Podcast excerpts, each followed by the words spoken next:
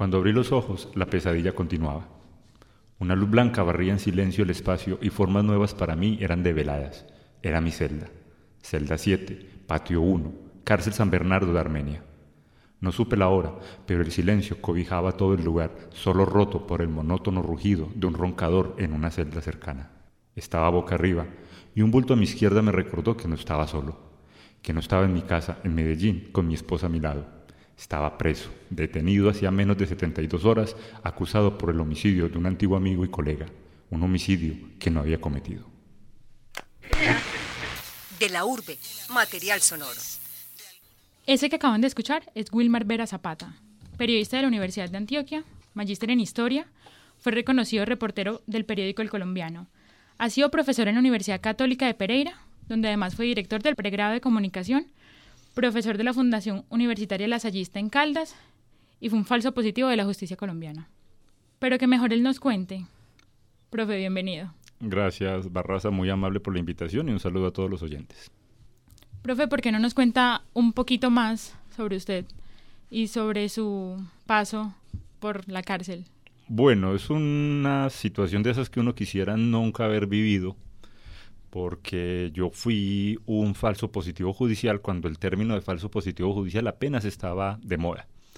Eh, en el 2012 fui detenido y acusado por un homicidio que no cometí de un antiguo estudiante y pasé cerca de tres años en la cárcel San Bernardo de Armenia, eh, procurando demostrar mi inocencia. Fueron tres años bastante duros en los que aprendí a sobrevivir, bueno, yo y mi familia aprendimos a sobrevivir en un espacio al que nunca pensamos que íbamos a llegar a experimentar, pero que por desgracia en este país, como se dice popularmente, estar en la cárcel, estar en el cementerio o en el hospital no se le niega a nadie. A mí por fortuna me tocó estar en una cárcel, no en un cementerio ni en un hospital. Profe, y antes de entrar a la cárcel, ¿por qué no nos cuenta un poco de qué se dedicaba? Bueno, yo he sido periodista de prensa durante varios eh, años, desde el 1994, cuando entro a hacer la práctica en, el periódico El Colombiano, del cual soy posteriormente vinculado, y desde el 2002 eh, he sido docente universitario, primero en Pereira, donde trabajé en la Universidad Católica, eh, también hice algunas cátedras en la Universidad Tecnológica allá de la capital del Risaralda, y desde el 2011 me regresé a Medellín, y he sido docente en ese, en ese momento, inclusive en el momento de mi captura estaba en la Corporación Universitaria Lasallista, donde era docente de tiempo completo, y fue en ese sitio donde arrancó mi, mi pesadilla, porque a la universidad fueron los agentes de la SIGIN, eh, fui detenido allá, inclusive causó gran conmoción dentro de la universidad cuando salgo yo esposado. Por fortuna, al menos tuvieron la delicadeza y la cortesía de dejarme cubrir las esposas, pero a los pocos minutos la noticia corrió por toda la universidad como una llama en pasto seco y digamos que sería dramáticamente o más tristemente reconocido porque el caso mío eh, sirvió para abrir noticieros en ese día del 2012, de junio del 2012, 7 de junio del 2012, eh, abrió todos los noticieros del país cuando la fiscalía anunció a, a los cuatro vientos que habían detenido a un profesor acusado del homicidio de un antiguo estudiante en Pereira, donde yo aparecía protagonizando pues esta, esta historia. Mm, mi detención duró casi 30 meses, en los cuales me tocó demostrar mi inocencia de que no hay pruebas contra mí porque yo no hice nada de lo que la fiscalía me estaba endosando y logré salir airoso de esa situación en el 2014 cuando fui absuelto por el juez en Pereira y regresé al día siguiente a Medellín obviamente eh, con muchos cambios en mi, en, mi, en mi forma de ser, en mi familia pero con la conciencia tranquila de haber demostrado mi, mi inocencia de un crimen que no cometí. Y durante todo el tiempo que estuve en la cárcel, que fueron casi tres años, ¿a qué dedicó su tiempo?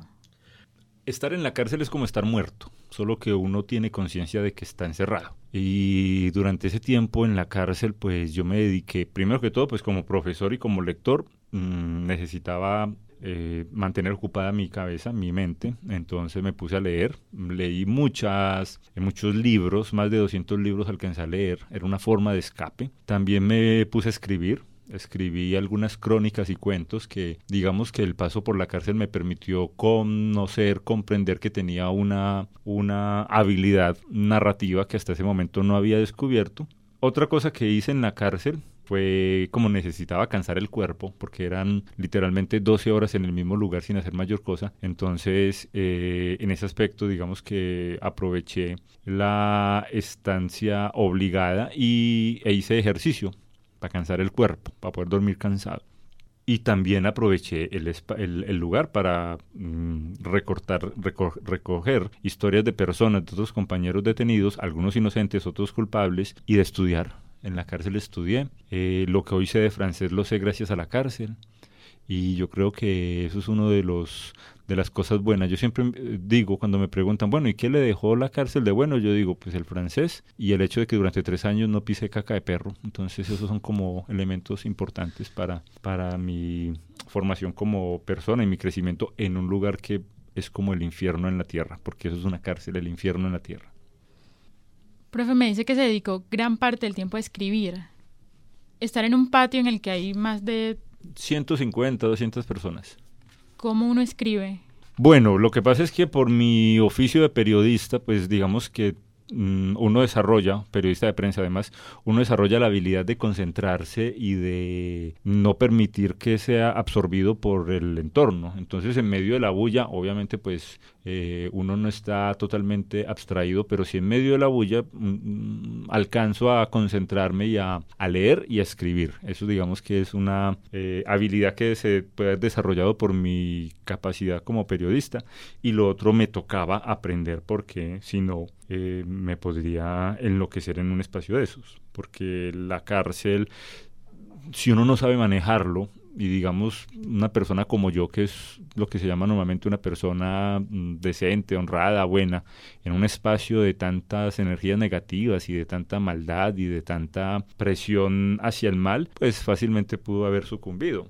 Y uno entiende en las cárceles por qué la droga se vende tanto, por qué tantos presos terminan viviendo drogados, porque es que pasar 24 horas a palo seco en una cárcel, encerrado con otras personas, eh, con una situación de humillación, con la presión de no saber cómo va a terminar un proceso, con la desazón del mundo que dejó. Todo ese tipo de situaciones enloquecen a, a cualquiera y la droga es una buena vía de, de escape y obviamente pues en las cárceles la guardia y los mismos presos saben que eso es una alternativa y por eso uno de los mejores mercados que puede tener para la venta de droga en este país son las cárceles. Muchas personas prefieren evadir la realidad consumiendo drogas en una cárcel colombiana. Usted previamente me contaba que escribió cuentos y ganó concursos de escritura. Así es, sí, fue muy particular. Desde el primer año en que fui detenido, en el 2012, eh, pues digamos que no fue una decisión así como, ah, me voy a poner a escribir cuentos, porque si no, fue una forma también como de aprovechar el tiempo. Y eh, desde el 2012 hasta el 2014 eh, siempre quedé en alguno de los puestos ganadores del concurso de cuento, pues de artes que tiene el IMPEC. Es algo que uno no coloca en su hoja de vida, pero digamos que fue particular porque en el primer año, 2012, me gané una cámara fotográfica que obviamente en una cárcel no se puede usar, tocaba dejarla fuera para que la familia la reclamara. Al segundo año, eh, bueno, en el primer año, del 2012, quedé tercero. Al año siguiente, 2014, quedé de primero, entonces ya me dieron, fue un, una lo que se llamaba una, un, una computador portátil, eh, un notebook eh, quedé primero. Ese mismo año, a nivel nacional, quedé otra vez de primero, entonces ya el regalo fue una, un home theater. Y al año siguiente, eh, 14, que es el año en que, en que salí, eh, me gané un equipo de sonido porque quedé segundo. Entonces, digamos, durante los años que estuve detenido, pues pasé entre el primero, el segundo y el tercero de puesto en el concurso de cuentos del IMPEC. Pero fue más una forma de terapia para tratar de, de pensar en otras cosas aunque fue una experiencia interesante, no he vuelto a escribir desde entonces. Curiosamente, fue la cárcel la que me obligó y la que me permitió eso, pero no he vuelto a escribir hasta que me cojo otra vez la ventolera y, vuelvo otra vez a, escribir. Aunque me gusta leer, no soy muy fanático de, de escribir literatura, cuentos. Me gustan más las crónicas y los reportajes como periodista que soy. ¿Y sobre qué escribía? cosas que veía. Yo hice una serie que se llamaba Crónicas tras las rejas y cuatro cuentos, tres cuentos. Bueno, creo que fueron como cuatro, solo que de, los, que de esos gané en, cuatro, en tres con tres nomás. Eh, las Crónicas tras las rejas es una colección de textos en las que yo narro experiencias de la cárcel en primera persona, donde yo no soy muy amigo de la primera persona, pero por ser un periodista encerrado en un espacio de estos, digamos, donde el 99% de la población no tiene acceso o no tienen conocidos, entonces decidí que debía ponerme a mm, escribir esas experiencias. Entonces mm, trataba textos como cómo es la Navidad en la cárcel, el lenguaje propio de la cárcel que utiliza una jerga y unos mm, unas palabras muy particulares, algunas historias de otros falsos positivos personajes que hay en la que encontré en la cárcel, eh, por ejemplo el problema de la salud a mí me tocó cerca de siete muertos durante esos tres años, siete, ocho muertos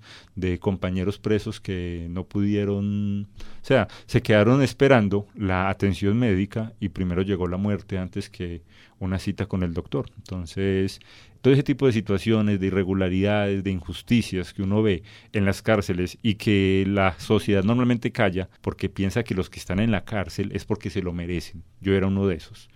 Yo decía, no, está en la cárcel, que se pudra en la cárcel, que se quede allá, pero estando en ese barro, estando en ese infierno, uno se da cuenta que hay personas inocentes, que hay personas víctimas de otras seres malos, que hay personas víctimas de, de mm, triquiñuelas judiciales para poder cubrir a otro, pues meten inocentes a la cárcel y eso digamos que son de las injusticias que uno ve en la cárcel. Obviamente en la cárcel sí hay gente que se lo merece. Sea, hay personas que no deberían estar en ningún otro lugar y yo era de los que creía que no, que todo el que estuviera en la cárcel debía poder irse allá. Pero la vida me enseñó en carne propia y de forma dolorosa que la cárcel no solamente es un espacio para los culpables de cometer delitos, sino también para eh, inocentes que terminaron víctimas de la maldad de los otros. De la urbe. Material sonoro.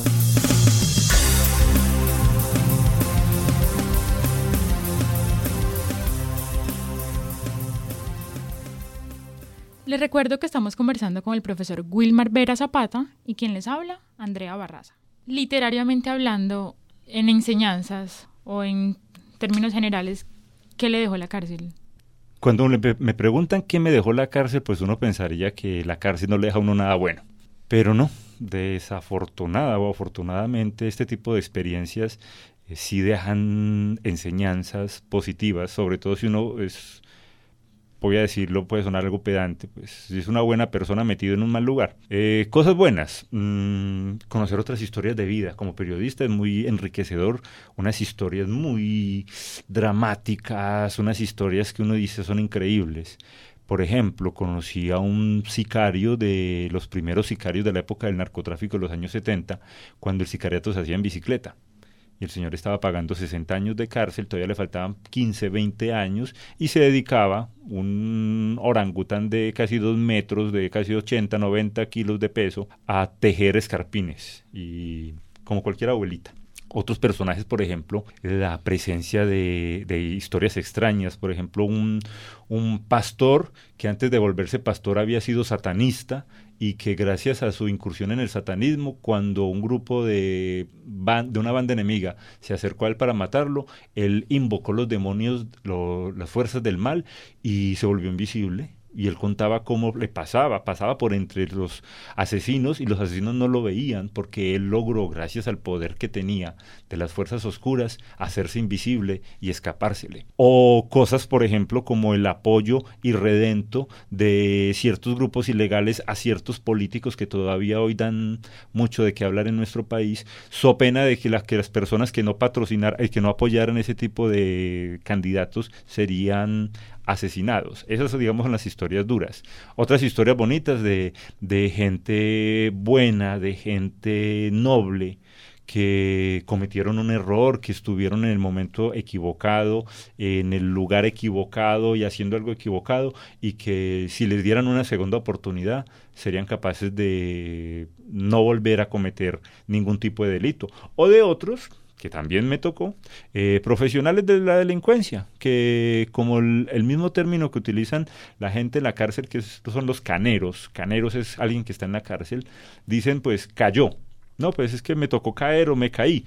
Cuando uno dice caer significa que se levanta y continúa. Para ellos, para muchas personas que conocí en la cárcel, eh, el ser delincuente, el ser antisocial, el ser una persona, por ejemplo, un ladrón, es un oficio y como tal eh, tiene unos códigos de ética, de comportamiento y como desgraciadamente cayeron, pues hacen una pausa de cuatro, cinco, siete años y apenas salga, esperando pues que venga el Papa, que me hagan una rebaja o que haya algún tipo de beneficio de tiempo para los presos, pues una vez afuera sigo haciendo lo mismo, sigo robando, sigo asaltando, sigo cometiendo actos ilícitos porque esa es mi forma de ser, porque les encanta la adrenalina, porque no saben hacer otra cosa. Entonces la cárcel es un crisol de historias, de personas, de situaciones que si uno las leyera en otros escenarios, pues uno diría, esto es increíble, esto es imposible, pero no. Desafortunadamente, en los patios de las cárceles hay historias de las más variopintas que bien podrían servir para alimentar un literato que eso intenté yo ser en una cárcel, un literato metido en la cárcel. Curiosamente, a modo de anécdota, eh, me di cuenta que hubo muchas personas que estuvieron en la cárcel siendo literatos. Oscar Wilde, eh, creo que Tolstoy, eh, este, mm, el escritor colombiano que murió en México, que era muy amigo, Mutis, Álvaro Mutis, esas estuvieron en la cárcel. Entonces yo en mi pequeña forma de vanagloriarme y como de darme ánimos en medio de ese infierno, pues decía, bueno, otro escritor más en la cárcel. Pero era una forma como de, de darme algo de fuerzas en medio de ese barrizal que es la cárcel para una persona que no ha cometido ningún delito. Y ahora, ya casi cinco años después de que salió, ¿cómo ve usted ese momento de su vida? Pues a ver, el caso, yo salí en el 2014, en primero de octubre del 2014, un mes antes de mi cumpleaños, por eso yo tengo dos fechas de nacimiento, el primero de octubre y el primero de noviembre, eh, el caso sigue abierto. ¿Por qué sigue abierto? Cuando en la justicia colombiana una de las dos partes pierde en un juicio, pues tiene derecho a apelar. La apelación, después de la primera instancia, va a un magistrado, que es la segunda instancia, en la que el magistrado tiene dos caminos. O ratifica, en el caso mío, la absolución por parte de un juez, en el que dice el juez actuó con razón y no hay ni una sola prueba porque no la hay por, algo que no cometí obviamente, entonces queda firme la libertad de, del sujeto procesado o eh, puede decir, no, el juez se equivocó y aunque no hay ni una sola prueba, aunque no hay nada que lo incrimine, eh, yo creo que sí, que él sí pudo haberlo hecho, entonces ya ahí digamos que la situación es complicada porque en el caso mío me estaban leyendo 40 años de cárcel. Yo tengo en este momento 48 años, voy para 48 años y 40 años de cárcel, pues literalmente es una cadena perpetua. Entonces digamos que tengo todavía esa espada de Damocles encima, amenazando mi existencia. ¿Qué creo yo? ¿Cómo actúo yo? O sea, como estoy consciente de que soy inocente y estoy confiado en que eh, la justicia va a ratificar mi inocencia, pues yo tengo que seguir viviendo. Y la vida mía continuó, claro que tuve la fortuna de salir en una fecha en la que como profesor podía entregar mis hojas de vida a ver si alguna universidad me daba, quería darme algún tipo de trabajo. Afortunadamente en La Salle, en la Universidad de Antioquia y en la Universidad EAFIT me abrieron sus puertas y en este momento soy catedrático en EAFIT y en la Universidad de Antioquia y toca esperar que quede la, sentencia en firme. Pero ha sido muy dramático y muy doloroso porque una vez fuera de la cárcel me di cuenta del enorme daño que le hicieron a mi familia, a la salud de mi familia, a la economía de mi familia, que obviamente no me la contaban cuando yo estaba preso y que ya una vez afuera pues uno, yo sí me pongo a pensar que fue injusto, que es injusto todo lo que padecimos, todo lo que sufrimos, todo lo que nos generó por algo que no, no, que yo no cometí, pero que terminé siendo casi que el, el gran artífice del dolor de mi familia. sigo esperando, o, confiamos en que pronto termine esta, esta pesadilla, pero digamos que a modo de, de muestra del daño psicológico, entre otros daños que me hicieron, yo cada mes tengo una pesadilla con la cárcel.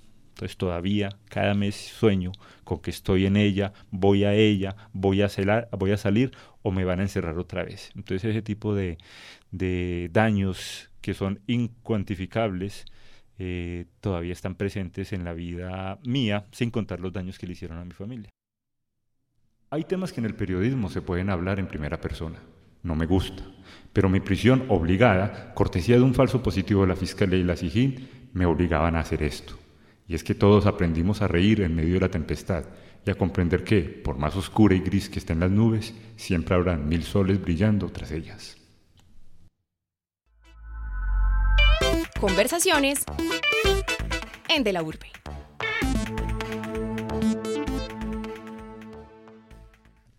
Profe, muchas gracias por habernos acompañado el día de hoy.